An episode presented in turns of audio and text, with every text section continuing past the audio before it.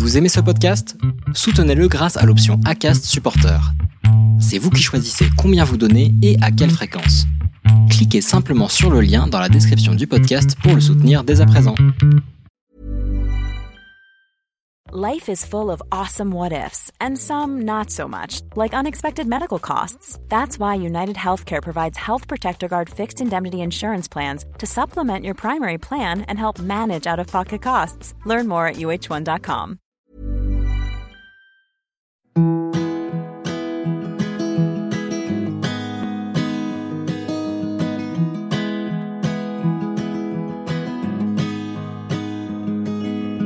I'll be right behind you, Josephine.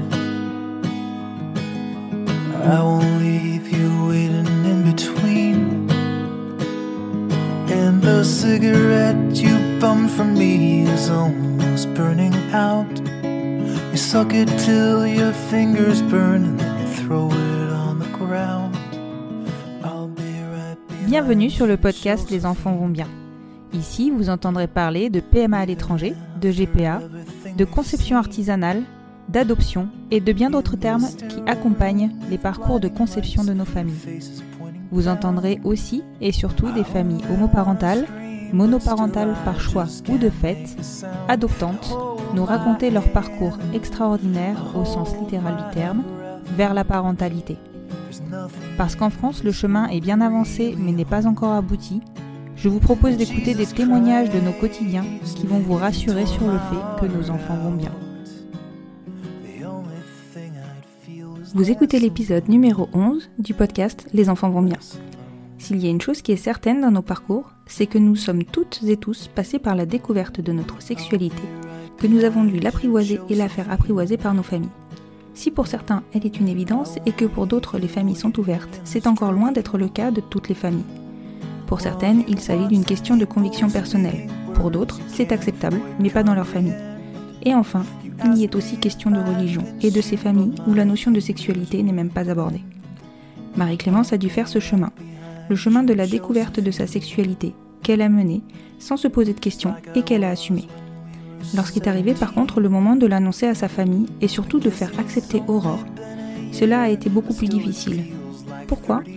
Parce que Marie-Clémence fait partie d'une famille catholique pratiquante qui a manifesté tous les dimanches lors des manifs pour tous, alors même que sa relation avec Aurore était connue et semble-t-il acceptée de tous. Il a fallu ensuite faire accepter leur mariage et renoncer à ce que toute sa famille soit présente, qu'il aurait donc lieu en petit comité. Et enfin, il a fallu faire accepter le fait que Marie-Clémence et Aurore ne renonceraient pas à la maternité sous prétexte de leur sexualité et du recours impératif à la PMA. Marie-Clémence a fait bouger les lignes, tant et si bien qu'elle a même fait baptiser leur fille en toute transparence avec l'équipe liturgique. Je vous invite vivement à découvrir son histoire qu'elle retrace dans un livre On ne choisit pas qui on aime aux éditions Flammarion. Bonne écoute Bonjour Marie-Clémence, Bonjour, je te remercie beaucoup d'avoir répondu à mon invitation. merci à toi. C'est normal. Euh, Marie-Clémence, donc euh, je te présente, euh, mais je vais surtout te laisser toi te présenter. Je vais surtout euh, expliquer à nos auditeurs que tu es euh, l'autrice euh, d'un livre qui s'appelle euh, On ne choisit pas qui on aime et qui a permis de, de vulgariser entre guillemets euh, le fait, enfin le fait qu'on puisse euh, aimer euh, une femme ou un homme d'ailleurs, mais une personne du même sexe Ouais. dans une famille qui n'est pas forcément libre de ses pensées parce que très religieuse de ton côté. Mhm. Et, et, et du coup, tu abordes beaucoup de thèmes très intéressants dans ton livre qui peuvent vraiment euh, éclairer, je pense, euh, beaucoup de, de personnes qui pourraient nous écouter et qui euh, seraient en difficulté euh, sur euh, le fait d'annoncer ou d'accepter leur homosexualité. Oui, c'est ça. Donc, comme tu me l'as dit, donc je m'appelle Marie-Clémence Bordéniquez, j'ai euh, 32 ans et en fait, effectivement, Mhm. je viens d'un milieu plutôt bourgeois, catholique, une, une bonne famille, comme on dit, une famille où la religion était euh, était omniprésente au quotidien euh, et, et donc où on parlait pas du tout de, de sexualité de manière générale, encore moins d'homosexualité, mais déjà pas de sexualité. Euh, donc je me suis jamais vraiment interrogée sur euh, sur ma sexualité. C'est-à-dire que pour moi, il était évident que j'allais aimer un homme, et puis voilà, pour moi, il n'y avait pas de, de, de plan B. Euh, donc je me suis je me suis jamais posé de questions, même à l'adolescence, comme d'autres euh, d'autres ados peuvent se les poser. Et en fait, j'ai euh, j'ai d'abord fréquenté des garçons. Mhm. Euh, voilà, euh, très vite, je me suis mise en couple au lycée aussi avec un, un garçon avec qui je suis restée cinq ans, dont j'étais très amoureuse, qui correspondait à peu près à, à tous les critères que mes parents euh, pouvaient avoir pour euh, euh, pour leur gendre. Euh, je pensais faire un mariage un peu un peu parfait, avoir des enfants, et puis euh, et puis voilà, en fait, que, que tout roule comme euh, comme je l'avais programmé euh, petite et comme on l'avait un peu programmé pour moi aussi. Et Mhm. puis euh, Que rentrer dans des cases en fait. Exactement, voilà, rentrer dans les cases. Je me sentais pas forcée, je me suis jamais sentie forcée de rien. Je suis pas non plus dans une famille où on nous impose de fréquenter telle ou telle personne, mais je pense que naturellement, euh, je, je répondais à, à ce qu'on attendait de moi finalement. Euh, je cherchais pas à, à, à savoir si je pouvais avoir une autre vie que que celle-ci, que celle de mes parents. Tout simplement, je voulais absolument reproduire dans le moindre détail le schéma familial dans lequel j'avais grandi. D'accord. Est-ce que tu peux me dire actuellement de qui est composée ta famille? Alors aujourd'hui, je suis mariée avec une femme qui s'appelle Aurore, euh, qui a 8 ans de plus que moi. Et toutes les deux, on est les mamans d'une petite fille qui s'appelle Charlie. Euh, Charlie qui a euh, 19 mois, voilà, qui est née en juillet 2018. D'accord. Est-ce que tu peux me raconter un petit peu comment vous vous êtes rencontrés? Alors même si c'est très très bien détaillé euh, dans ton livre, euh, est-ce que tu peux à nouveau, en tout cas, me, le raconter euh, sur, à mon micro? Oui, bien sûr. On est en 2008. Euh, je suis en couple avec un garçon donc depuis bientôt 5 ans. Je suis très amoureuse, tout va bien. Et je dois faire un stage à Paris dans le cadre de mes études. Et j'intègre une société qui à l'époque s'occupait du public des émissions de télévision. Et euh, dans cette équipe que je rejoins, il y a une fille donc qui s'appelle Aurore, qui a 8 ans de plus que moi. Euh, donc à l'époque, moi j'ai, euh, je sais pas, j'ai 21 ans, 20, 21 ans, donc je suis jeune. Enfin, à l'époque, j'ai l'impression à l'époque d'être adulte, mais aujourd'hui avec le recul, je me dis que j'étais vraiment une gamine. Et donc Aurore, elle, elle approche la trentaine, donc il y a quand même vraiment un énorme écart, surtout dans, dans, dans ces âges-là. Euh, Et on devient très vite amis. On est très très liés, euh, avec tout un groupe de copains, etc. On passe notre vie ensemble. Et, et en fait, assez vite, je sens, euh, je sens des regards d'aurore sur moi. Euh, je sens qu'il y a quelque chose. Euh, je veux pas me le dire, je veux pas me l'expliquer. Euh, je pense que assez vite, je joue un peu à la, la, la petite bourgeoise catholique, un peu émoustillée de savoir qu'elle peut peut-être plaire à un homme, à une femme, pardon, qu'elle peut peut-être plaire à, à une femme.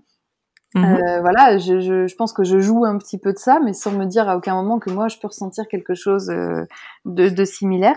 Je sens, je sens que je sens que je lui plais et, euh, et j'en joue de plus en plus. Je, je suis de plus en plus féminine. J'ai, euh, je rentre dans un jeu de séduction avec elle. Et puis le temps passe, le temps passe et, et voilà. Au bout de, au bout de quelques mois, on, on, on se dit les choses toutes les deux et puis euh, et puis on entame une relation qui est cachée au départ parce que je suis toujours en couple et et ça ça dure longtemps cette double vie que je mène. Ça dure près d'un an. Euh, c'est énorme alors Ouais. que moi je suis euh, radicalement opposée évidemment à l'infidélité et, euh, et et pourtant j'ai pas du tout l'impression d'être infidèle. C'est-à-dire j'ai juste l'impression de vivre quelque chose d'un peu extraordinaire avec Aurore comme si c'était si c'était trop intime pour pouvoir en parler à qui que ce soit Mhm. comme si ça regardait euh, qu'elle et moi en fait c'était très bizarre et donc au bout d'un certain temps en fait j'ai euh, j'ai eu un électrochoc parce qu'à l'époque avec Aurore on était très amis avec un garçon euh, qui s'appelait Silver et qui en fait était euh, était bipolaire qui était pas bien et euh, en fait il s'est suicidé et Silver était homosexuel et à l'époque il était en couple avec un garçon Mhm. et ce garçon, en fait, n'avait dit à personne dans son entourage qu'il était homosexuel. Euh, et donc, quand Silver est décédé, il s'est retrouvé seul. C'est-à-dire que nous, on, a voulu lui venir en aide. Il a, il a pas forcément voulu, euh, voulu de, de notre accompagnement. Mais en fait, je me suis dit, waouh. En fait, vraiment, ça a été un choc. Je me suis rendu compte que la vie déjà était, euh, était plus courte que, pouvait être plus courte que ce que j'avais imaginé, que tout n'était pas tout rose, tout beau en permanence. Et puis, Mhm. euh, et puis, si demain il m'arrivait quelque chose, j'avais envie que le monde entier sache que c'était d'Aurore dont j'étais amoureuse et pas de ce garçon avec qui j'étais encore officiellement en couple et qui euh, qui faisait partie de ma famille, euh, qui enfin voilà, on, on- avait une vie euh, sociale euh, euh, assumée alors qu'avec Aurore tout était caché et je me suis rendu compte que je voulais pas de ça. Et que c'était à moi en fait à un moment de prendre les décisions pour qu'il se passe euh, les, bonnes choses dans ma vie, que c'est pas euh, qu'il fallait que j'arrête d'essayer de me laisser porter et puis euh, par bah, par mon éducation, etc. Et que, et que, si je voulais être libre, si je voulais être heureuse, si je voulais être entourée des bonnes personnes, bah, à un moment, ça dépendait de moi et de choix que j'allais faire. Et, et, une semaine ou dix jours après le décès de mon ami, j'ai quitté mon copain de l'époque. Je, je, suis loin de lui avoir brisé le cœur. Hein, C'était, on n'était plus amoureux ni l'un ni l'autre hein, de toute manière, mais, mais voilà, j'ai fait un immense saut dans le vide. Quoi. Pour moi, c'était la première fois de ma vie que je, je me suis dit, ok, je je le quitte, je vais avec Aurore, et maintenant, qu'est-ce qui se passe? Oui, puis à ce moment-là, tu, tu le disais bien, hein, tu ne mesurais pas du tout euh, qu'est-ce que ça allait engendrer euh, de, au niveau de ta reconnaissance dans ta famille ou euh, même euh, de ta, dans ta vie sociale, parce que vous aviez une vie sociale, mais euh, ce n'était qu'une part cachée en fait de ta vie. Ouais, voilà. En fait, pour moi, ce qui était déjà fou, c'était d'avoir quitté ce garçon. C'était déjà ça qu'il allait falloir que j'annonce à ma famille. Oui. Pour moi, c'était le plus gros à annoncer sur le coup. Je réalisais pas du tout qu'en fait, euh, j'étais en train de, de, de, transgresser complètement euh, l'éducation euh, que mes parents m'avaient inculquée. Enfin, vraiment, c'était, je me, je me rendais pas compte parce que j'étais amoureuse déjà. Et je pense que quand on est très amoureux et qu'on est jeune en plus, ben en fait, on peut on oublie vite tout ça quoi. Moi j'étais juste très fort. trop contente euh, d'être avec Aurore et je me sentais un peu invincible. Et, et, quand on est amoureux, on a envie que le monde entier le sache et on a envie de, de, de dire au monde entier euh, combien cette personne est géniale. Et donc pour moi, je me disais bah je suis amoureuse d'elle, je l'aime, forcément mon entourage va l'adorer. Et donc j'avais envie de leur présenter à tous. J'avais envie de, enfin je, je pense que déjà depuis quelques mois, je ne parlais que d'elle, comme une amie, mais je ne parlais que d'elle. Mmh. Et puis là encore plus quand euh, on s'est retrouvés toutes les deux. Euh, j'avais envie euh, de la présenter à tout le monde, mmh. mais sans réaliser l'impact que ça allait avoir en fait. Ouais, et en, enfin, tu, tu disais aussi que tu, enfin, tu dis aussi dans ton livre que tu as relativement vite passé le pas avec euh, avec Aurore euh, bah, d'habiter ensemble. Mmh. Et euh, du coup, bah, de vous projeter, de, de, commencer votre votre vie, quoi, toutes les deux. Donc, euh, je pense que, enfin, moi, l'impression que j'ai, c'est que tu t'es, ben, tu, tu t'as projeté en fait, tu t'as avancé dans une relation avec Aurore comme dans une relation euh, classique et euh, et ensuite ben tu as assumé les conséquences de de cette relation. Oui, c'est ça en fait avec Aurore, on avait une relation extrêmement fusionnelle. Euh, C'est-à-dire que ça faisait cinq ans que j'étais avec un garçon et euh, qui me promettait tous les six mois que oui, oui, on allait bientôt s'installer ensemble.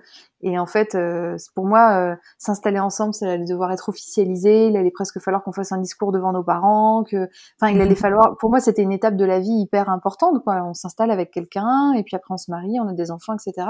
Et en fait, avec Aurore, ça s'est pas réfléchi. C'est-à-dire que juste, on était inséparables en fait. Et donc moi, j'ai pris un je me suis pris un appartement, euh, enfin un petit un studio euh, toute seule. Euh, et ben Aurore, elle a pris ses affaires et puis elle est venue à la maison. Et en fait, on n'en a même pas parlé. On s'est pas dit les choses. Juste, euh, c'était évident qu'il fallait qu'elle soit avec moi H24 quoi. Donc en fait, ça c'est tout, tout est venu extrêmement naturellement et, et on n'a pas fait de beaux discours et je l'ai pas annoncé à mes parents en fait. Je pense que mes parents ils ont compris petit à petit qu'en fait elle vivait, elle vivait avec moi et que et que qu'il y avait pas, enfin et que, que ça y est, c'était fait, c'était acquis. Voilà, euh, ils l'ont compris avec le temps, mais j'ai pas fait de. On s'est pas dit, allez, tiens, officiellement, on s'installe ensemble, toutes les deux, euh, et puis on va prévenir nos parents, etc. Voilà, c'est encore une fois quelque chose qui s'est imposé à moi dans la vie comme ça et qui était euh, qui était loin de ce que j'avais projeté enfant, quoi. Donc oui, très vite, très vite, on s'est installé. Très vite, j'ai eu envie de la présenter à tout le monde. Donc j'en ai parlé à mes amis qui n'étaient au courant de rien. C'est-à-dire que mes meilleurs amis qui à part une copine, sinon mes meilleures amies que, à qui je disais tout depuis l'enfance, euh, je, je, je, leur en avais pas parlé parce que vraiment, encore une fois, j'avais l'impression de vivre quelque chose de, de très intime et ça regardait personne, alors que tout le reste pouvait les concerner, mais pas ça. Et donc je l'ai très vite dit à tout le monde, ça s'est bien passé parce que les gens qui nous connaissaient, Aurore, euh, elle et moi, euh, finalement, il y en a plein qui s'y attendaient ou qui se, enfin, les gens le savaient quoi. C'est-à-dire qu'il y en a plein qui nous disaient oui, bon, voilà, voilà, enfin c'est bien les filles euh, merci de le dire mais on savait déjà quoi. Ou alors ça se gère enfin, à un moment les couples ça transpire l'amour quoi. On avait beau essayer de le cacher euh, les, les, gens disaient déjà euh, Marie-Clémence et Aurore Marie-Clémence et Aurore comme si on était un un, un couple ou un duo inséparable et euh, et puis ensuite il a fallu quand même l'annoncer à ma famille ça j'ai quand même senti euh, j'étais bien naïve mais je sentais quand même que que ça allait être une étape importante. Alors, j'ai d'abord dit à mes frères et sœurs qui, euh, on est assez proches en, en termes d'âge et je savais qu'ils allaient bien réagir. Ils ont très bien réagi. Mm -hmm. Je pense qu'ils étaient surpris. Euh, peut-être un peu inquiets ou je sais pas, mais en tout cas ils l'ont pas montré et, et voilà, ils en ont, en tout cas ils ont pas fait un, ils en ont pas fait un sujet. Voilà, personne m'a appelé en me disant euh, faut qu'on parle, euh, il paraît que t'es avec une fille. Quoi. Tu... Eux c'était juste ah ok, Marie-Clémence a changé de, de, partenaire. Et tu leur avais déjà parlé de, de Aurore ou pas du tout? J'ai une de mes sœurs qui connaissait Aurore parce qu'elle avait fait aussi un stage dans cette même boîte, donc elle avait euh, déjà rencontré Aurore, donc elle voyait très bien qui c'était, elle s'entendait super bien. Euh, les autres, je... oui, peut-être que je leur en avais déjà parlé, euh, mais voilà, vraiment comme une collègue amie. D'accord. Je pense qu'ils n'avaient pas, ils avaient pas, en tout cas, ils n'ont pas fait le rapprochement, quoi. Et, euh, et, donc après leur avoir dit à eux, je me suis dit bon bah il y a un moment, va bientôt falloir l'annoncer aux, aux, parents. Et là j'ai senti que bah, que ça allait euh, peut-être être compliqué. Là, je me suis enfin confrontée, je pense, un peu à la réalité et j'ai réalisé que ça allait peut-être pas être si simple. Surtout qu'à cette époque-là, on était, on était encore avant euh, les, euh, les élections présidentielles, on parlait pas encore de mariage pour tous, etc. Mais déjà, l'homosexualité, je sais pas pourquoi, alors peut-être parce que j'y faisais plus attention, mais revenait de plus en plus dans les, euh, dans les sujets de discussion, comme on parle de politique à table. Euh, je sais pas, il y a peut-être des faits divers ou peut-être que euh, déjà certains candidats aux primaires euh, Évoqué, euh... de la présidentielle évoquaient déjà le sujet, mais voilà, j'ai l'impression qu'on en parlait de plus en plus, donc je sentais qu'il y avait, euh, il y avait une, une, une, pression et que c'était d'actualité. Mmh. Et, euh, et puis voilà, et surtout, je, je... on parle des élections de 2012. Euh, oui, c'est ça. C'est le où François Hollande finalement c'est passé. été élu. Mmh, D'accord. Voilà. Et voilà, donc je, je, en fait, je me sentais pas de faire de coming out comme d'autres peuvent avoir besoin de le faire je me voyais pas euh, faire un discours, euh, voilà, il faut que je vous annonce, j'aime les femmes, j'aime une femme, etc. Parce que je me sentais pas concernée en fait. Tout le monde autour de moi, mes amis, m'interrogeaient, me disaient alors t'es homosexuel, est-ce que t'es bi, est-ce que t'es euh... et à chaque fois j'étais, j'en sais rien, et, mmh. et, les questions me, me mettaient un peu mal à l'aise parce que euh, je me sentais pas homosexuelle, mais je me sentais pas non plus hétérosexuelle. Et, et, ça me gênait parce que j'avais pas envie de me poser ces questions-là. Ouais, ils voulaient te coller une étiquette, enfin en tout cas trouver, euh, ouais. te, te, raccorder une case, quoi. Ouais, c'est ça. Je pense que après c'est normal d'avoir besoin de le faire, ça rassure les gens. Mmh. Mais moi, j'avais pas de réponse à leur donner. Alors du coup, bon, je leur dis, bah, pense-en ce que tu veux. Si tu considères que parce que je suis en couple avec une femme, je suis homosexuelle, et eh ben, mets-moi dans cette case-là. Mais moi, je me sentais pas, euh, je, je, ressentais pas du tout ce besoin de faire un coming out auprès de mes parents ou de mon entourage. Et du coup, je me disais, j'ai juste envie de leur annoncer que je suis en couple avec quelqu'un et qu'il s'agit d'une femme. Mais je voulais pas que, que ce soit un, un vrai sujet, quoi. Tu leur voilà, annonçais pas que tu étais homosexuel, que... tu leur annonçais que tu étais en couple avec une nouvelle personne. Ouais, voilà, pour moi, c'était euh, c'était vraiment ça. Euh, et je voulais pas faire semblant de, de faire un coming out parce que c'est comme ça qu'on fait, quoi. Mmh. Et puis euh, et puis un soir chez mes parents où j'étais en vacances, euh, je sais plus, on a parlé, on parlait d'homosexualité à table, je sais plus pour quelle raison. Et puis vraiment, euh, là, c'est dans ces moments-là où on compte jusqu'à 10 dans sa tête. On dit, ouais. à 10, tu le dis, à 5, tu le dis. Oh là là.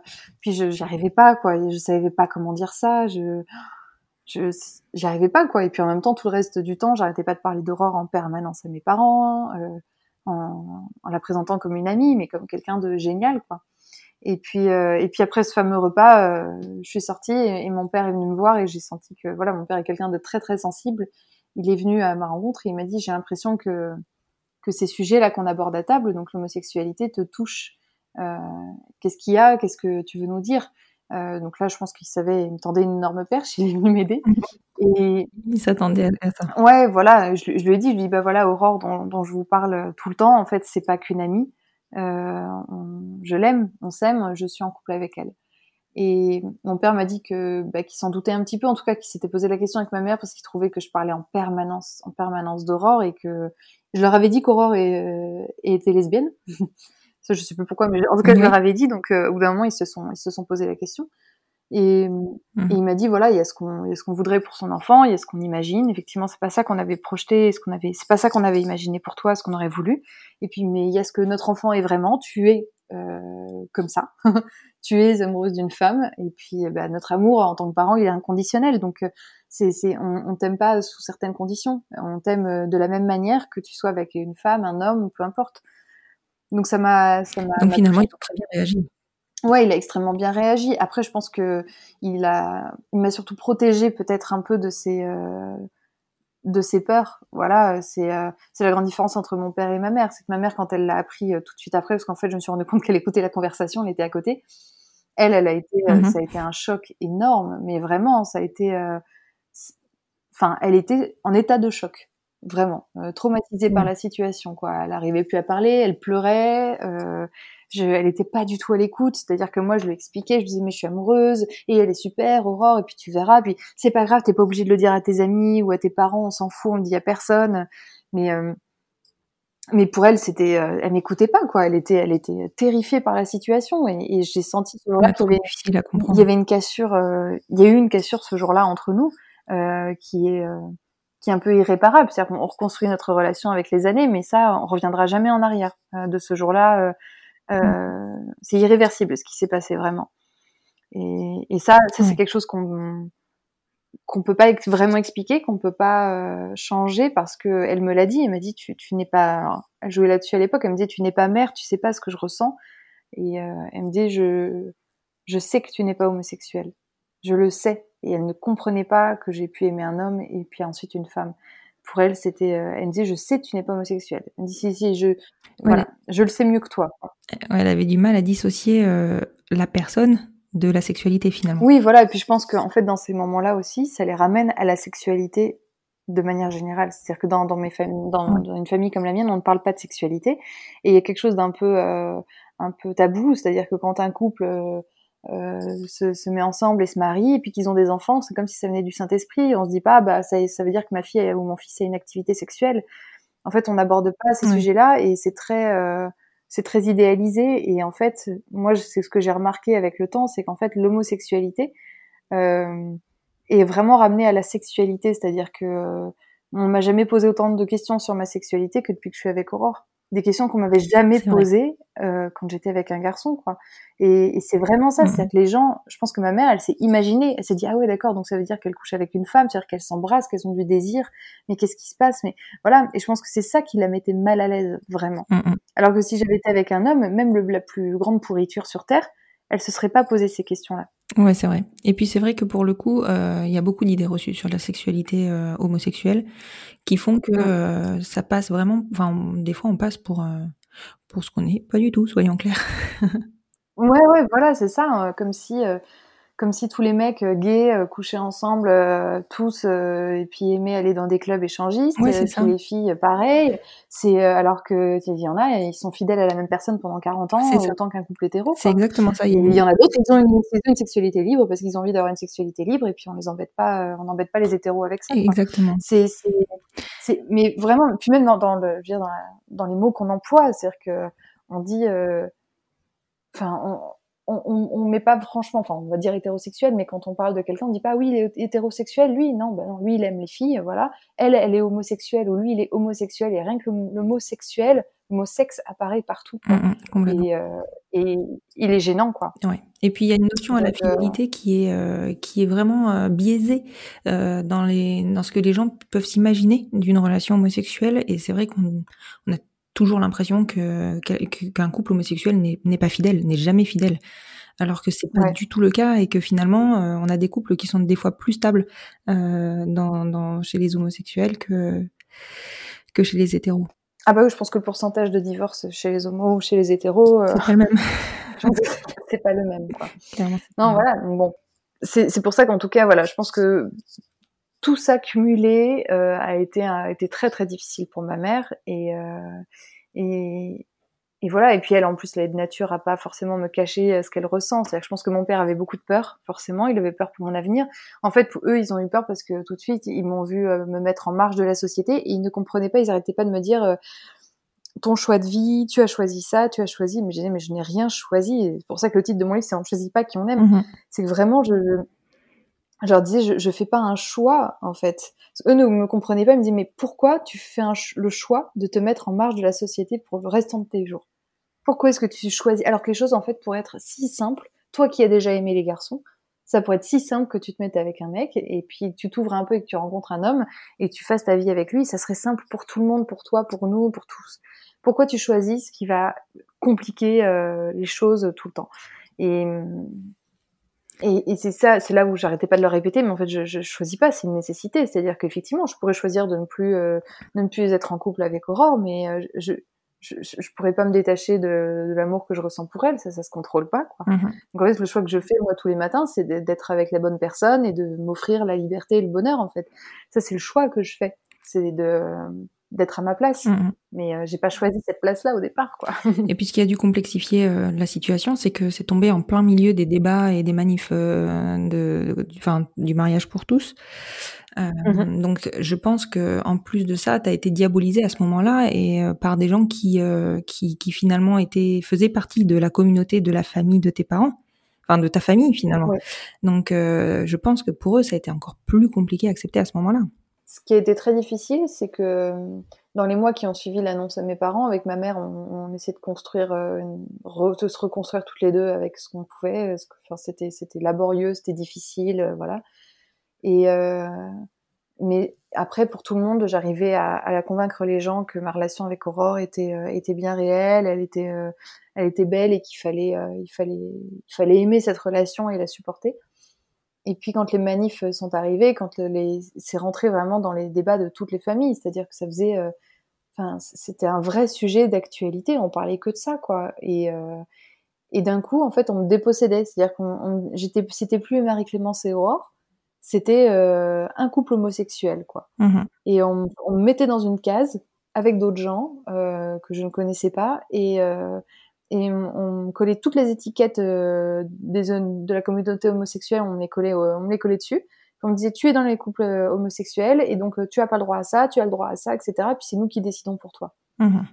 Et je trouvais ça tellement violent et tellement violent surtout quand ça vient de personnes qui viennent du même milieu social que vous c'est-à-dire que vraiment sur les réseaux sociaux à la télévision et puis enfin partout j'avais des cousins euh, plus ou moins proches des oncles et tantes etc qui faisaient des selfies euh, tout sourire au milieu de la manif en rose et bleu et et je comprenais pas parce qu'en fait euh, le lendemain bah, on allait se retrouver entre cousins et puis Aurore allait être hyper bien accueillie et ça allait super bien se passer machin et puis le lendemain ils allaient manifester comme si de rien n'était et en fait, je, eux, pour eux, c'était vraiment deux choses différentes. C'est-à-dire Mhm. que euh, j'ai le droit, hein, si ton choix de vie c'est d'être homosexuel, tu peux. Mais alors, première chose déjà, c'est tu ne nous forces pas à être comme toi. Alors ça, c'était la phrase que j'entendais tout le temps, mais je n'ai jamais forcé. C'est pas parce que Bah je suis homosexuelle que je pense que les gens à le devenir aussi. Enfin bref, c'est absurde. Et en plus, euh, tu, tu, par contre, tu n'as pas le droit de fonder une famille. Tu, tu aimez-vous, mais discrètement, quoi. N'existez pas trop. Oui, voilà, parce que c'est bien le sujet sous-jacent euh, du mariage. euh, C'était vraiment l'accès à la parentalité. Alors, évidemment, je suppose que à ce moment-là, euh, ça a dû euh, forcément éclore euh, dans le débat que tu devais avoir avec tes parents et avec ta famille. Com- comment tu t'es positionné à ce moment-là? Est-ce que vous y aviez déjà réfléchi avec Aurore? Et, et comment vous avez avancé là-dedans, en fait? Euh, En fait, moi, j'ai du- dès le moment, j'ai toujours voulu avoir des enfants, et dès le moment où j'ai rencontré Aurore, à aucun instant je me suis dit euh, je ne pourrai pas avoir d'enfants ou je ne vais pas avoir d'enfants. Ou euh, en fait, pour moi, c'était euh, on allait en avoir quand ce serait le moment, et puis on trouverait bien une solution. quoi. Vraiment, je me suis pas du tout dit ça va être un obstacle. Est-ce que j'ai vraiment envie d'être avec une femme avec qui peut-être que je ne pourrais pas avoir d'enfants Et euh, avec mes parents, on évitait ce sujet-là. La seule fois où on avait abordé ce sujet-là, c'était le jour où j'annonçais à mon père que j'étais avec Aurore, et mon père m'a dit euh, tu te rends compte qu'avec ce choix de vie, c'est la première fois qu'il disait ça, avec ce choix que tu fais, euh, tu vas devoir renoncer à une vie de mère. Ah oui, c'est dur. Et euh, ouais, ouais. Et mais en fait, alors à l'époque, c'était, on parlait à peine de tout ça. Euh, c'était peut-être un ou deux ans avant, mais on n'en parlait pas encore.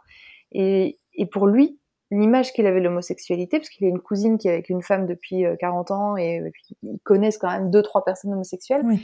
En fait, l'homosexualité dans cette génération-là veut dire euh, reste, euh, tu restes, alors, soit t'es célibataire et tu t'occupes de tes parents, Mhm. soit tu, euh, tu es en couple, d'accord, mais tu es en couple discrètement et tu n'auras pas d'enfant et tu ne te marieras pas et voilà.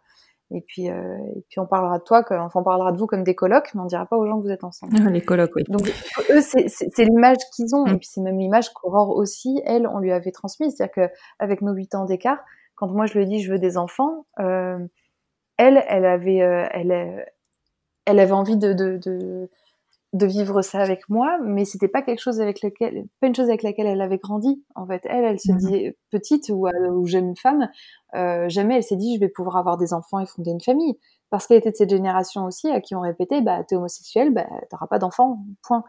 Ce sera pas possible. Donc elle, elle, elle, très vite, elle a fait euh, son deuil entre guillemets. Elle s'est dit bah non, moi j'aurai pas d'enfants. Oui, et puis bon, Donc, euh, plus cacher que, enfin, c'est vrai que l'accès à la parentalité, euh, euh, pour nous, cette, faci- cette facilité, on va dire, d'accès à la parentalité, même si c'est pas si simple que ça, c'est relativement récent finalement.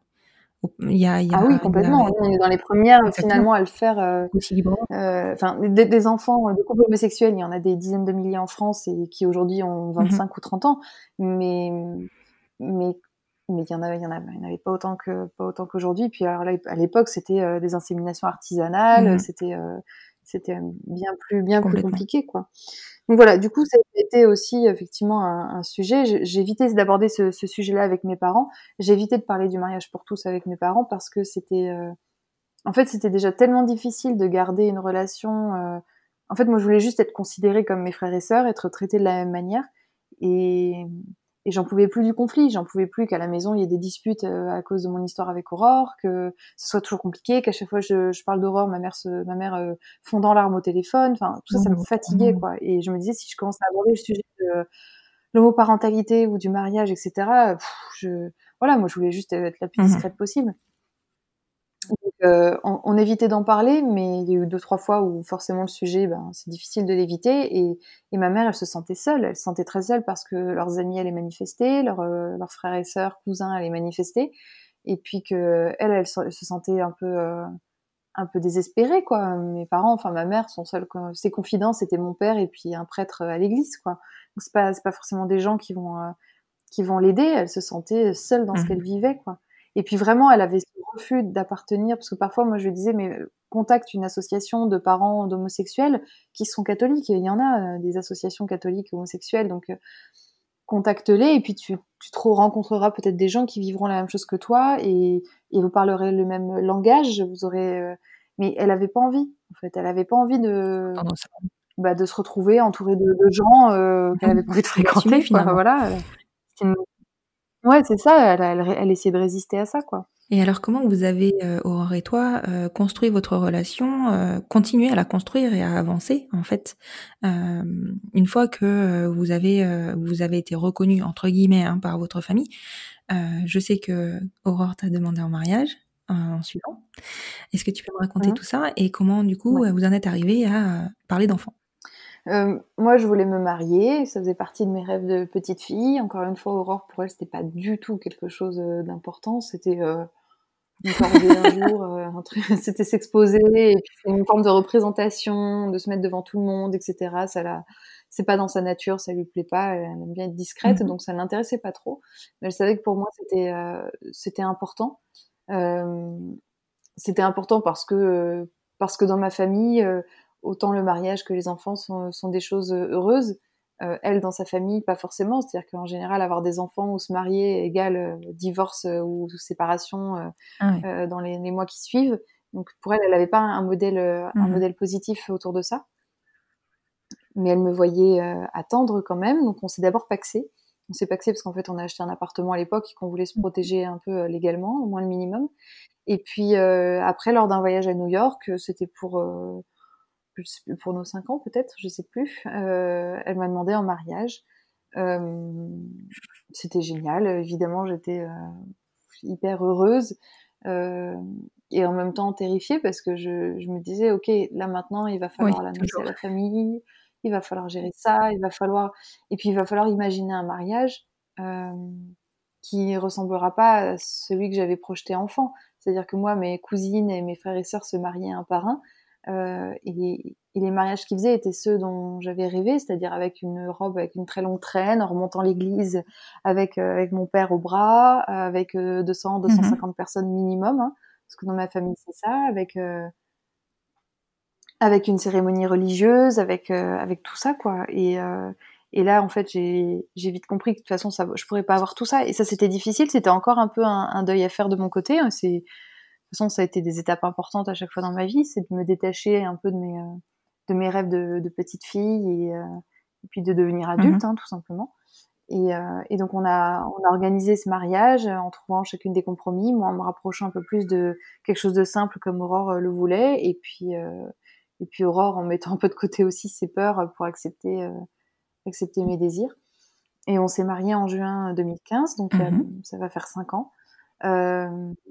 Euh, toute ma famille était là, enfin mes frères et sœurs, mes parents étaient là. Pour euh, ma mère, ça a été difficile. Elle a beaucoup pleuré le jour J. Je sais pas si c'était des, des larmes de joie, de, de peur, de, de, de, tristesse, voilà. Mais c'était un, un moment plein d'émotions parce que c'était juste incroyable. Il y avait alors pour les gens, ça peut paraître beaucoup. Il y avait 80 personnes, et mais pour moi, encore une fois, les mariages dans ma famille, c'est au moins 250. Donc pour moi, c'était un petit mariage. pour voir, c'était déjà beaucoup trop. mais voilà, et puis il y avait nos deux familles réunies, il y avait nos amis. Euh, voilà, il y a plein de membres de ma famille qui sont pas venus parce qu'ils étaient opposés au mariage, et, euh, mais c'est pas grave en fait. Les gens qui avaient, en fait, c'est ce que je dis, c'est que les gens qui, qui étaient là, mhm. je les connaissais tous.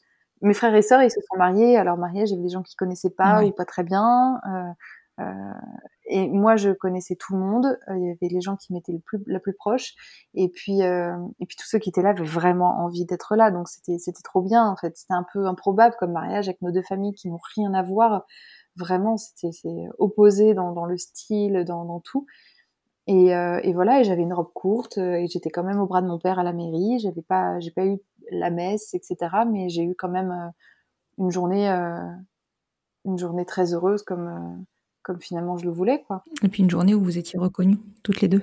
Ouais, ouais, ouais. Le moment où on nous a remis le livret de famille, c'était un moment génial. C'était je me disais waouh ça y est quoi on a un livret de famille avec nos deux noms dessus enfin c'est euh, c'est juste euh, c'est une victoire immense quoi et euh, et voilà et donc très vite après moi j'ai j'ai réinsisté un peu auprès d'Aurore je voulais absolument je voulais avoir des enfants je, je, pensais naïvement qu'au départ que le mariage allait nous faciliter les choses mais pas du tout hein. en fait, ça, ça ne change rien. C'est un peu une fausse loi là-dessus. Ouais. Voilà. Et, mais voilà, Aurore, il lui a fallu du temps pour euh, réussir à se projeter avec des enfants, parce que même en ayant 8 ans de plus que moi, ben, voilà, encore une fois, elle, elle avait pas, euh, elle arrivait pas à s'imaginer mère, elle savait pas quelle allait être euh, sa place pour cet enfant, elle était complètement perdue, puis on avait personne de qui se rapprocher, parce que dans notre entourage, même quelques couples de filles qu'on connaissait, ben, on était les seuls à en être à ce stade-là.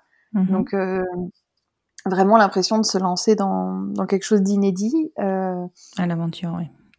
Ouais, voilà, moi je faisais des recherches sur Internet, sur Google, euh, je trouvais des forums, ça me parlait pas, euh, avec des trucs qui dataient d'il y a dix ans, qui étaient plus valables. Enfin, j'étais perdue. C'était, euh, c'était pas une bonne période parce que j'avais pas envie que ça se passe comme ça en fait. Moi, j'ai encore une fois, j'avais des jolis rêves de choses. Enfin, je, rêvais que tout ça serait un peu facile et magique, et puis là, ça l'était pas du tout. Quoi, me retrouver à taper sur Google clinique insémination, puis comparer les tarifs comparer euh, les, euh, les, les, statistiques, les avis clients, euh, la localisation, etc. Enfin, c'est ça, ça, démystifie tout le truc, quoi. Donc j'étais j'étais un peu déçue. Ouais, je te comprends. Mais en même temps, poussée par ce désir. On a eu exactement les mêmes, la même sensation avec Aude. C'était, voilà. Enfin, on s'est lancé aussi à l'aventure et pareil. Hein, enfin, on avait l'impression de faire des devis de réparation pour une voiture. Enfin, c'était ouais. effectivement ça, ça, démystifie vraiment. Et bon, après, voilà. Enfin, ça, certes, ça démystifie, mais ça nous permet d'accéder à la parentalité. C'est sûr que c'est pas la façon dont on l'imagine, mais bon, finalement, le résultat est le même. Bah, disons que ça, ça, ça, permet de tester vraiment son désir, quoi. C'est pour ça quand j'entends parler des fois de, de PMA de confort ou euh, de gens qui disent que c'est un caprice. Enfin, je, je, non, au contraire, là, je trouve que ça met vraiment à l'épreuve. Ça m'a été même à l'épreuve mon propre désir. Vraiment, des fois, je me dis, oh là, est-ce que j'ai envie de tout ça? Est-ce que j'ai envie de, de, de, partir pour des mois de traitement, machin? Euh, Est-ce que finalement c'est si important que ça Surtout que Aurore, elle, bon, elle m'a dit, ok, à un moment je te suis, mais c'était pas non plus elle qui prenait les devants pour. Euh, Tes moteurs, ouais voilà, donc je me disais si ça si ça repose pas sur moi, il y aura rien. Donc c'était euh, mmh. vraiment ça m'était euh, ça me mettait à l'épreuve quoi. Voilà, de, de qu'est-ce que tu veux vraiment? Et, et encore une fois, si toi tu ne décides pas que les choses se, se passent, il ne se passera rien. Donc il faut que tu sois euh, actrice, il faut que tu sois moteur, il faut que tu bouges les choses, il faut que tu t'agisses. Donc je l'ai fait. Hein, on a fait, on a contacté donc une clinique en Espagne à ce moment-là, on avait quitté Paris, on s'était installé à Dax, donc c'est à une heure et demie de la frontière espagnole. Et, oui, ce qui était beaucoup plus simple. Voilà, et du coup, euh, bah, après avoir comparé hein, les villes, les devis, etc., on s'est rapproché de la clinique Chiron qui est à San Sébastien, donc vraiment pas très loin de chez nous. Mhm. Et puis, euh, on les a rencontrés une première fois en, en janvier 2017. Euh, puis après, on a fait toutes les, bah, tous les examens euh, qu'il faut faire. Euh, en plus, euh, ils avaient des doutes sur certaines choses pour moi, donc j'ai dû faire des examens complémentaires, ce qui fait que premier contact en janvier, la première insémination a eu lieu en juillet 2017. donc sept mois après, ça a été long, tellement long. ça paraît super long. C'est terrible. Et puis vraiment, Aurore me dit, mais on n'est pas pressé, t'es jeune. Je dis, mais te rends pas compte quand, quand t'es prête, quand on a envie, quand t'es c'est euh, c'est l'attente est insupportable quoi. Et euh, puis j'en avais marre qu'on me mette des obstacles sans arrêt là qu'on me laisse pas faire ce que je veux quoi. Entre attendre que la, la loi soit votée entre attendre qu'Aurore soit prête euh, soit prête puis attendre que les, les médecins me disent c'est bon on fait l'insémination j'en pouvais plus quoi. J'ai l'impression de, de, de, de, devoir passer sans arrêt des douanes pour avoir le droit d'avancer dans ma vie quoi donc c'était euh, ça, ouais, des étapes. Ouais, c'était vraiment difficile. Et puis euh, donc la première insémination n'a pas marché, mmh euh, et on en a fait une seconde en octobre 2017, et celle-ci a fonctionné puisque euh, je suis tombée enceinte et on a eu une petite fille donc Charlie qui est née euh, en juillet 2018. Une magnifique petite Charlie, oui, on peut la voir sur sur ton compte Instagram, c'est oui. elle est magnifique. Et du coup, parce que je suppose qu'à un moment donné, quand même, quand ça s'est concrétisé, euh, tu as dû, euh, bah, en tout cas, en parler avec Aurore, faire un choix euh, par rapport aux donneurs. Je sais pas ce que propose Chiron, s'il propose, il me semble que c'est que des donneurs anonymes hein, en Espagne, euh, mais est-ce qu'il se cale sur les critères physiques de la deuxième maman ou pas? Est-ce que Aurore, ça lui a importé ou pas? Oui, alors il se cale, donc ce sont des donneurs anonymes, il se cale sur les critères physiques de la deuxième maman, donc pour Charlie, on sait que c'est un donneur qui est jeune, euh, je sais plus quelle année il est, mais euh, il a peut-être même pas 25 mhm. ans. C'est souvent des étudiants, ce qu'ils nous ont expliqué, parce que je crois qu'ils sont, ils sont défrayés pour, euh, pour le don. Il est blond, aux yeux verts et les cheveux lisses, et voilà. Et donc, on est une petite fille qui, qui me ressemble, mais qui étrangement ressemble aussi beaucoup, beaucoup à Aurore dans ses expressions, etc. Souvent, les gens me disent, oh là là, c'est fou, elle est, elle est beaucoup, beaucoup dans le mimétisme avec, avec mhm. Aurore, Charlie, et du coup, ça, ça, elles ont vraiment, vraiment des fortes ressemblances. elle ressemble parfois beaucoup plus à Aurore qu'à moi. Euh, pour Aurore, elle, c'était pas forcément important. Enfin, encore une fois, elle se laissait un petit peu porter, elle savait pas trop euh, ce qui lui était mieux, en fait. C'est toujours ce qu'on dit, qu'est-ce qui est le mieux pour cet enfant, parce que nous, on s'en fout que, que, notre fille, elle ait la peau euh, claire, ou qu'elle ait la peau noire, les cheveux bruns ou cheveux blonds, enfin, on s'en moque mhm. complètement. On se demandait toujours qu'est-ce qui est le mieux pour elle, pour qu'elle puisse se, se, repérer et s'identifier dans son futur. Donc, on a écouté leurs conseils. Et, euh, et voilà, et ensuite à, sa naissance, euh, enfin Aurore tout de suite s'est sentie euh, comme sa deuxième maman. vraiment, elle qui avait très très peur. Euh, vraiment, c'est quelque chose qui la terrifiait de bah, de pas réussir à créer une relation avec cet mmh enfant. Euh, bah, le temps de la grossesse est fait aussi pour ça, hein, pour se préparer autant pour un parent que pour mmh l'autre. Et puis dès la naissance, voilà, elle s'est sentie pleinement mère de, de sa fille. Euh, elles ont une relation très forte et, je sens encore aujourd'hui que voilà, Charlie, elle a autant besoin d'Aurore que de moi. Enfin, il y a aucune. Euh, je pense qu'elle a un lien physique peut-être plus fort avec moi parce que je suis celle qui l'a porté, qui l'a allaité, etc. Mais euh, mais elle a une relation qui est extrêmement extrêmement forte et fusionnelle avec Aurore. Quoi, c'est très très équilibré dans nos rôles toutes les deux. Après, légalement, il a fallu aussi nous protéger. C'est-à-dire que moi, j'étais persuadée, euh, je m'étais pas renseignée en détail, mais j'étais persuadée que comme on nous avait remis un livret de famille à notre mariage et que la loi autorisait euh, l'homoparentalité, euh, et ben naturellement, on allait être reconnus toutes les deux comme les, mères de Charlie. Mmh et pas du tout. Donc, euh, à la naissance de Charlie, elle était sur ses papiers était écrit père inconnu et mère donc Marie Clémence. Oui, ça c'est difficile.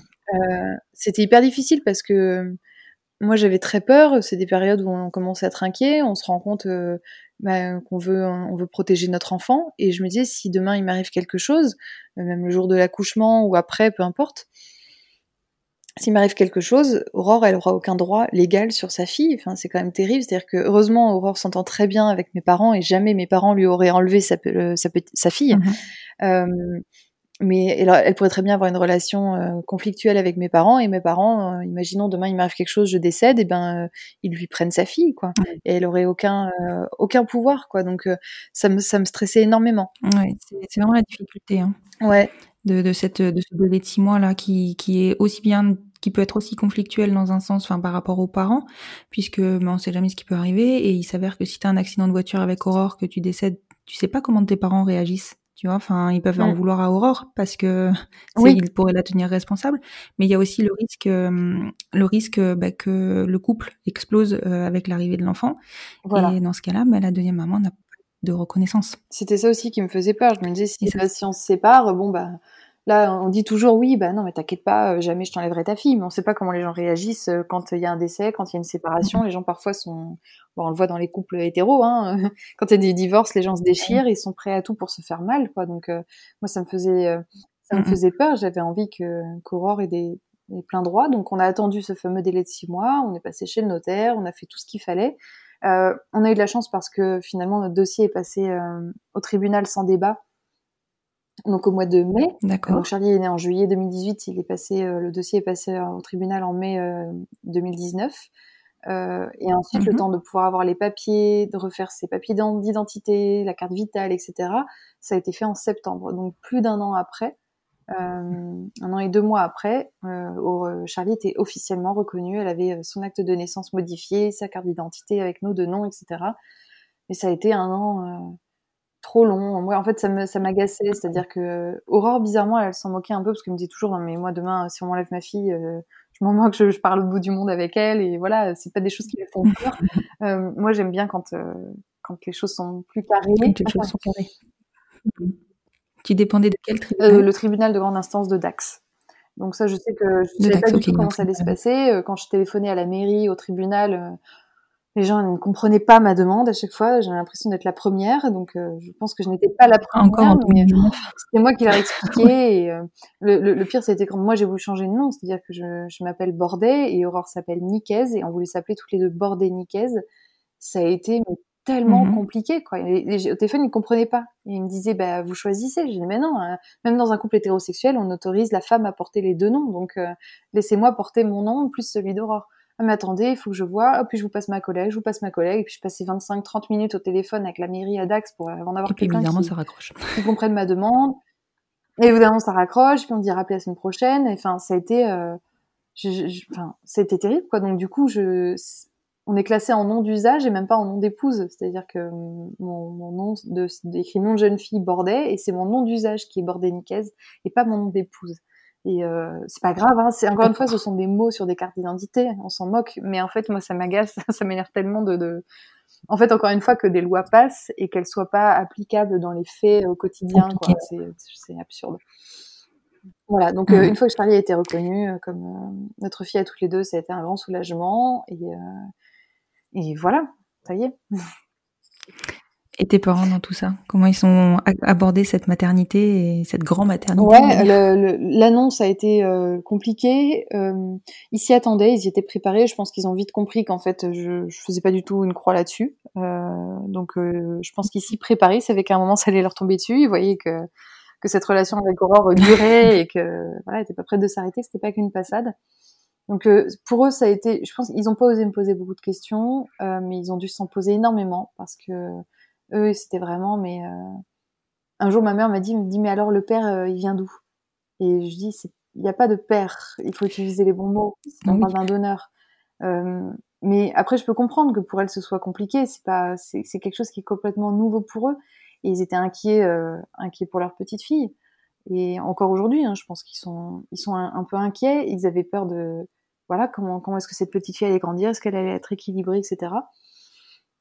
Et puis, ben voilà, les enfants ont ce petit quelque chose de magique, c'est que euh, dès sa naissance, euh, eux, euh, bah, voilà, ont tout de suite évidemment accepté Charlie comme un- une de leurs petites filles, sans faire de différence avec leurs autres petits enfants. Jamais, il n'y a pas de, Mhm. aucune différence. Elle est traitée de la même manière que les autres, donc c'est très bien, c'est ce qu'on voulait. Euh, après, je, je sens parfois que c'est euh, c'est pas évident, qu'il s'interroge sur son avenir, etc. Mais il, il voit qu'en tout cas pour le moment, euh, euh, Charlie, elle réclame Aurore, elle me réclame moi, elle nous réclame toutes les deux, qu'il n'y a pas de déséquilibre, que c'est une petite fille comme une autre, est quoi, avec les étapes, euh, avec Mhm. 19 mois, mais elle est, elle est normale, quoi. Voilà, tout va bien pour le moment, en tout cas. euh, et puis, euh, ma mère, elle a peur, mais à chaque fois, je lui dis, écoute, oui, peut-être qu'à l'adolescence, on va en prendre plein la figure, peut-être que, peut-être que, mais bon, écoute, euh, moi aussi, j'en ai, j'en ai mis plein la figure. Euh, Enfin, voilà, j'ai j'ai été odieuse avec mes parents à l'adolescence et euh, je leur ai posé beaucoup de questions. Euh, je me suis beaucoup interrogée sur euh, qui j'étais. euh, et pourtant, j'ai un papa, une maman, un milieu catholique, des frères et sœurs, tout le monde est beau, tout le monde s'aime. Euh, voilà, je- c'est- c'est c'est souvent le problème avec les, les personnes qui sont contre l'homoparentalité de manière générale, c'est qu'ils ils s'inquiètent pour des enfants qui sont pas les leurs déjà. Et puis, euh, C'est vrai. et puis ils- souvent ils parlent de, de PMA sans père ou ils parlent d'abandon. Voilà, euh, ils comparent ça, ils disent que l'enfant va souffrir plus tard parce qu'il aura été abandonné, mais en fait, Charlie, elle n'a pas été abandonnée. Charlie, elle a été désirée, conçue avec de l'amour et elle a la chance d'avoir ses deux parents ensemble. Et c'est de ça dont un enfant a besoin. Et les enfants qui souffrent d'un abandon, ce sont les enfants qui sont abandonnés vraiment par leur père ou leur mère avant ou après la naissance. Et eux, c'est normal qu'ils en souffrent et, que ça les marque à vie. Ou, mais, Charlie, elle a, elle a pas vécu de situation d'abandon. en tout cas, c'est ce qu'on essaie de lui expliquer dès maintenant. Elle est toute petite, mais je sais qu'elle comprend déjà beaucoup de choses. Et on lui lit des histoires sur le sujet, on lui en parle, on n'hésite pas de prononcer le mot papa. C'est-à-dire que quand on parle d'un de ses petits copains à la crèche, on va dire oui, euh, c'est un tel avec son papa, ou euh, quand il y a des histoires avec euh, voilà le papa, la maman, ben on parle du papa, de la maman, et puis parfois il y a deux mamans, parfois il y a deux papas. Les gens ont peur qu'on mente à ses enfants ou qu'on qu'on leur présente un monde sans, sans homme, sans père, mais non, c'est juste, on explique à Charlie tous les, enfin, tous les jours, euh, dès que le sujet se présente, on lui explique qu'il y a plusieurs schémas, il y a plusieurs euh, manières d'être une famille et que voilà, voilà ta famille. Et puis les enfants, ils ne se posent pas de questions. Les enfants, euh, ils acceptent totalement pour eux, c'est juste mm. normal. Moi, je vois avec les miennes qui sont donc plus grandes que, que Charlie pour le moment. c'est juste une évidence en fait. Leur famille, elle est conçue comme ça. Ils se posent même pas la question de savoir si c'est une famille normale ou mm. pas normale. Et finalement, ils l'assument presque parfois mieux que nous. Parce que pour eux, c'est leur vie, leur famille à eux. Oui, c'est ça. Et souvent, ils, euh, comprennent plus facilement. Euh, mais même l'homophobie ou les remarques que les enfants peuvent prendre à l'école, elle vient des parents qui transmettent à leurs enfants euh, des, remarques négatives. Mais les enfants entre eux, moi je le vois, souvent les enfants se posent des questions dès qu'on a des amis qui viennent à la maison et, et qui nous voient toutes les deux avec Aurore c'est très drôle, mais on voit les enfants qui nous observent de loin, et puis on sait que dans l'heure, on va avoir une question, soit de l'enfant directement qui vient nous interroger, soit euh, l'enfant va voir euh, son père ou sa mère, et puis ensuite il y a son père ou sa mère qui vient nous voir en disant ah bah tiens c'est drôle, il y a mon fils qui, ou ma fille qui m'a dit euh, c'est bizarre, c'est deux femmes, c'est qui la maman, c'est qui le papa, enfin voilà, et les enfants s'interrogent, c'est normal. Et l'enfant, on lui dit bon bah voilà, mmh. Charlie elle a deux mamans, et l'enfant en général dit ok, et puis il retourne jouer, et il s'en fout. Exactement. il a juste besoin qu'on lui dise les choses, voilà, et, puis et, puis, et puis c'est à qui En général, c'est eux qui après se transmettent l'information et entre eux et qui sont qui vont dire bah oui, moi je connais je connais une petite fille Charlie, ben elle a deux mamans, euh, et puis voilà. Et, et, souvent nos amis après nous font des retours en disant, euh, je sais pas six mois ou un an après, ah ben mon fils aujourd'hui. Euh, il a, il a dit à un de ses copains que oui, c'était possible d'avoir deux mamans parce qu'il connaît Marie-Clémence et Aurore et que ce sont deux mamans. Et, et voilà, donc en fait, c'est souvent les adultes qui, créent des problèmes là où il n'y en a pas. Et c'est vrai qu'avec nos familles, on a aussi l'impression d'éduquer finalement euh, les, les, parents euh, au fait que bah il y a d'autres familles qui existent et on fait bouger les choses juste en, juste parce que nos familles existent et qu'on voit qu'elles sont euh, fondées de façon saine et que les enfants vont bien. Oui, oui, ça je suis d'accord. Moi, je on, on, a on a décidé de faire baptiser Charlie c'est-à-dire que moi, depuis les manifs pour tous, etc., j'ai, je n'étais plus trop les pieds dans les églises. Euh, mais je me suis beaucoup demandé, voilà, est-ce, qu'on peut baptiser notre fille ou pas, sachant que chez moi, c'est quelque chose qui se fait euh, de manière quasi automatique. Euh, donc on a réfléchi et puis je me suis dit bah, ça fera plaisir à mes parents et surtout j'avais envie de le faire parce que je me suis dit à un moment il faut il faut éduquer, il faut faire changer les choses. C'est-à-dire que bon, si, euh, si Charlie est croyante plus tard, et eh ben euh, tant mieux, euh, elle sera déjà baptisée. Et puis si elle y croit pas, eh ben c'est pas grave, ça n'aura pas changé sa vie qu'elle soit baptisée petite. Elle, s'en foutra complètement. Mhm. Et donc on a pris contact avec avec, mhm. avec l'église du village d'Aurore et le prêtre a tout de suite accepté et on a pu faire baptiser Charlie oh, l'été dernier avec toute notre famille. Et, et en fait c'était juste génial parce que enfin, à la fin, Aurore, elle a même fait poser tout le monde dans l'église. On disait, mais voilà, on est en train de faire baptiser une petite fille. Moi, j'en avais les larmes aux yeux pendant la, cérémonie parce que même l'équipe euh, liturgique de l'église qui nous a aidés dans la préparation euh, nous a fait un petit discours mmh. plein d'émotions en, nous disant aussi combien ils étaient heureux d'accueillir une petite fille qui avait deux mamans et, euh, et on était hyper Enfin, moi, j'ai adoré le moment où je suis allée signer les registres, parce que comme pour un mariage, à la fin, on va signer les registres à l'hôtel avec le prêtre. Et, et donc, il y avait mhm. le, registre du baptême avec une case avec écrit père et une case avec écrit mère pour signer. Et euh, j'ai barré la mention père et j'ai signé euh, en dessous pour moi en marquant mère. Et comme ça, Aurore a pu, a pu signer dans la mhm. case mère. Et je me suis dit, mais en fait, c'est pas grand chose, hein. mais c'est déjà énorme. C'est-à-dire que là, sans, sans qu'ils s'en rendent compte, tous ces gens-là, et ben en fait, euh, ils ont déjà des enfants de couple homosexuels dans leur dans leur communauté. Et puis ils l'ont pas vu, mais oui, j'ai rayé la mention père et il y a écrit deux fois maman dans, dans, le registre qui est maintenant dans cette église, quoi. Donc euh, c'est une manière de bah, de faire avancer les choses. C'est des petits détails, mais en fait c'est dans plein de petites choses comme ça qu'on éduque et qu'on change un peu les mentalités et que et, que ça, de, ça deviendra une normalité un jour. En fait, souvent on me dit ah, t'es euh, militante, etc. Mais en fait, moi j'ai pas l'impression de militer. J'ai ou en tout cas ma, manière moi de militer, c'est de, de, changer les choses comme ça à petite échelle en fait. Et alors du coup, est-ce que tu penses, en tout cas c'est une question que je pose de façon récurrente, est-ce que tu penses qu'un enfant peut être heureux avec deux mamans? Oui, oui, je pense complètement qu'un enfant peut être heureux avec deux mamans. Euh, un enfant, il a besoin de, sécurité affective euh, et d'une éducation, et euh, que ce soit deux mamans, deux papas, un papa et une maman, ou même une maman seule ou un papa seul, hein, d'ailleurs, c'est totalement possible, quoi. Voilà. Euh, Peut-être qu'à l'adolescence, Charlie viendra et nous dira euh, c'est qui mon père et pourquoi j'ai pas de père? Et eh ben, on lui expliquera la situation. Euh, S'il faut, on partira à la recherche de son géniteur euh, euh, avec elle. On, on, on, mettra toute notre énergie pour l'aider à trouver ses origines génétiques. Mais mm-hmm. moi, je veux m'atteler en tout cas à ce qu'elle ne ressente jamais le manque d'un parent supplémentaire. Voilà. Et, je pense qu'en tout cas aujourd'hui, elle, elle en manque pas. Et je suis complètement d'accord avec toi, je ne peux pas dire Qu'est-ce qu'on peut vous souhaiter pour la suite? Euh, ben, Je sais pas, juste que tout, tout reste, tout, tout, reste aussi, euh, aussi bien. Moi, je suis contente. J'ai l'impression que les, les, les, plus gros des obstacles sont derrière nous. Euh, je suis contente d'avoir vécu tout ça. Euh, je suis contente de, je suis contente de toutes ces étapes de ces dix dernières années. Là, avec Aurore, on va fêter nos 11 ans euh, dans quelques jours. Et, euh, et je me dis que c'est mmh génial. On, a une vie euh, assez paisible. On est tous les deux, on est amoureuses, on a, on a une petite fille qui est super. On espère avoir d'autres enfants. Et, euh, et, et, voilà. Et j'ai envie que maintenant juste de pouvoir profiter et, et, que tout ça soit plus un sujet. Et je suis contente parce que ça l'est déjà plus, même avec ma famille. On parle, on n'en parle plus en fait. Et c'est juste tellement reposant de, de pouvoir être une famille euh lambda, normale, quoi. Oui, maintenant c'est acté. Et du coup, même si vous avez d'autres enfants par la suite, euh, il y aura plus de chemin à faire. Enfin, le chemin, il est fait. Non, je pense, euh, ouais, voilà. Le, le... J'aurais plus besoin euh, d'expliquer. Enfin, j'ai dit à ma mère qu'on avait envie d'avoir un deuxième enfant et, et elle, m'a dit je, je, te le souhaite. Je le souhaite pour Charlie et je te le souhaite aussi. Donc, c'est immense que dix ans après qu'elle soit capable de dire ça, quoi.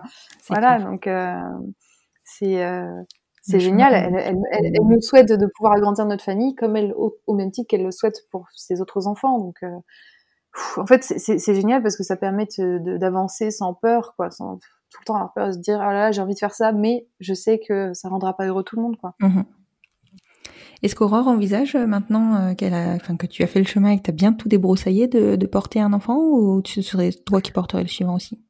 Ce serait encore moi, Aurore, elle a pas du tout, du tout envie euh, de porter d'enfant. Euh, même si, si mon corps euh, ne, ne l'avait pas permis, euh, elle aurait, on, serait passé par l'adoption, on aurait trouvé une autre solution. Mmh elle a, elle a pas grandi avec ça et elle ne, elle ne se sentirait pas du tout, ça, ça ne l'intéresse pas et elle ne veut pas, elle, elle sent pas son corps euh, prêt ou pour, pour apporter un enfant. Là, en plus, elle a passé la barre des 40 ans, donc euh, ça diminue un petit peu les chances, même si elle pourrait encore, euh, encore le faire. Mais, mais non, non, ça m'intéresse pas du tout. D'accord. Moi, écoute, je te remercie vraiment beaucoup pour euh, pour cette interview qui, franchement, euh, je pense, euh, va rétablir les choses pour beaucoup de monde.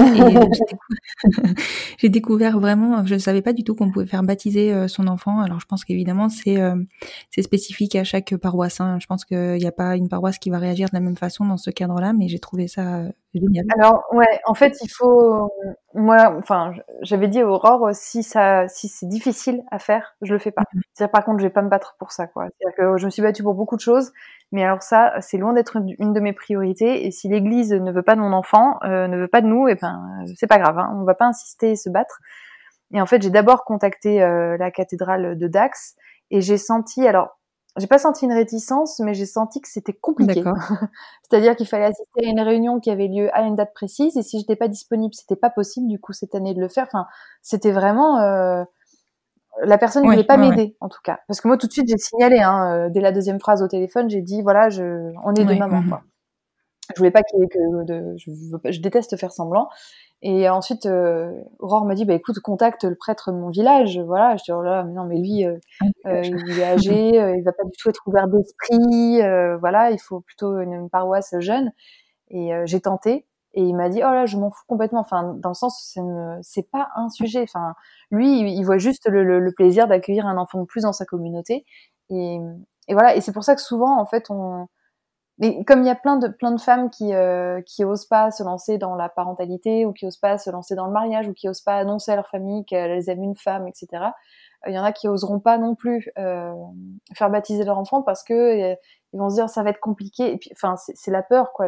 Et en fait, si on y va franchement, juste comme ça, ben en fait, ça, ça peut très bien se passer, quoi faut juste y aller un peu au culot. Et j'ai appelé, j'ai posé la question, il m'a dit oui, oui, pas de souci, quelle date vous voulez? Ok, très bien, rendez-vous à telle date, on fait baptiser votre fille. Et point C'est dingue ça. Enfin, en tout cas, donc voilà, il faut tenter.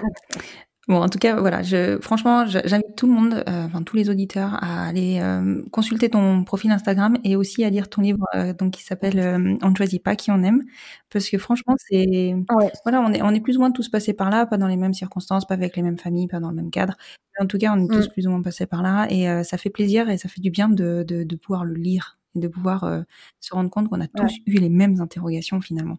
Ouais, mais c'est pour ça, c'est pour ça que je l'ai écrit, c'est parce que j'avais envie moi j'ai cruellement manqué de repères et j'ai l'impression d'être la seule à vivre tout ça et que si j'étais pas euh, homosexuelle dans des clubs euh, lesbiens dans Paris, et eh ben euh, je, je, enfin, si j'étais rentrée pas dans ces cases-là, et eh ben je pouvais pas avoir ma vie avec une femme quoi.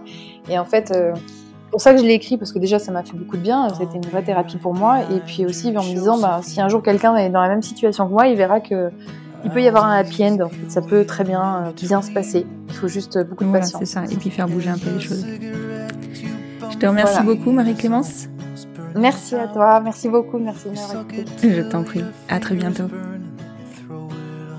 Et voilà, c'est la fin de cet épisode. J'espère qu'il vous aura plu, et si c'est le cas, n'hésitez pas à soutenir le podcast en lui mettant 5 étoiles sur votre plateforme d'écoute, et plus particulièrement sur Apple Podcast, afin de lui donner plus de visibilité.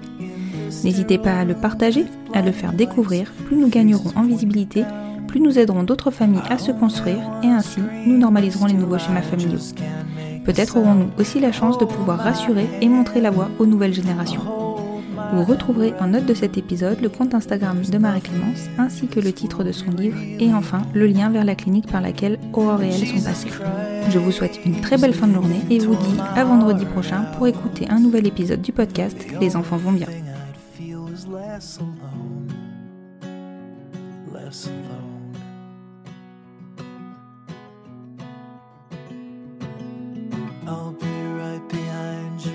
Josephine.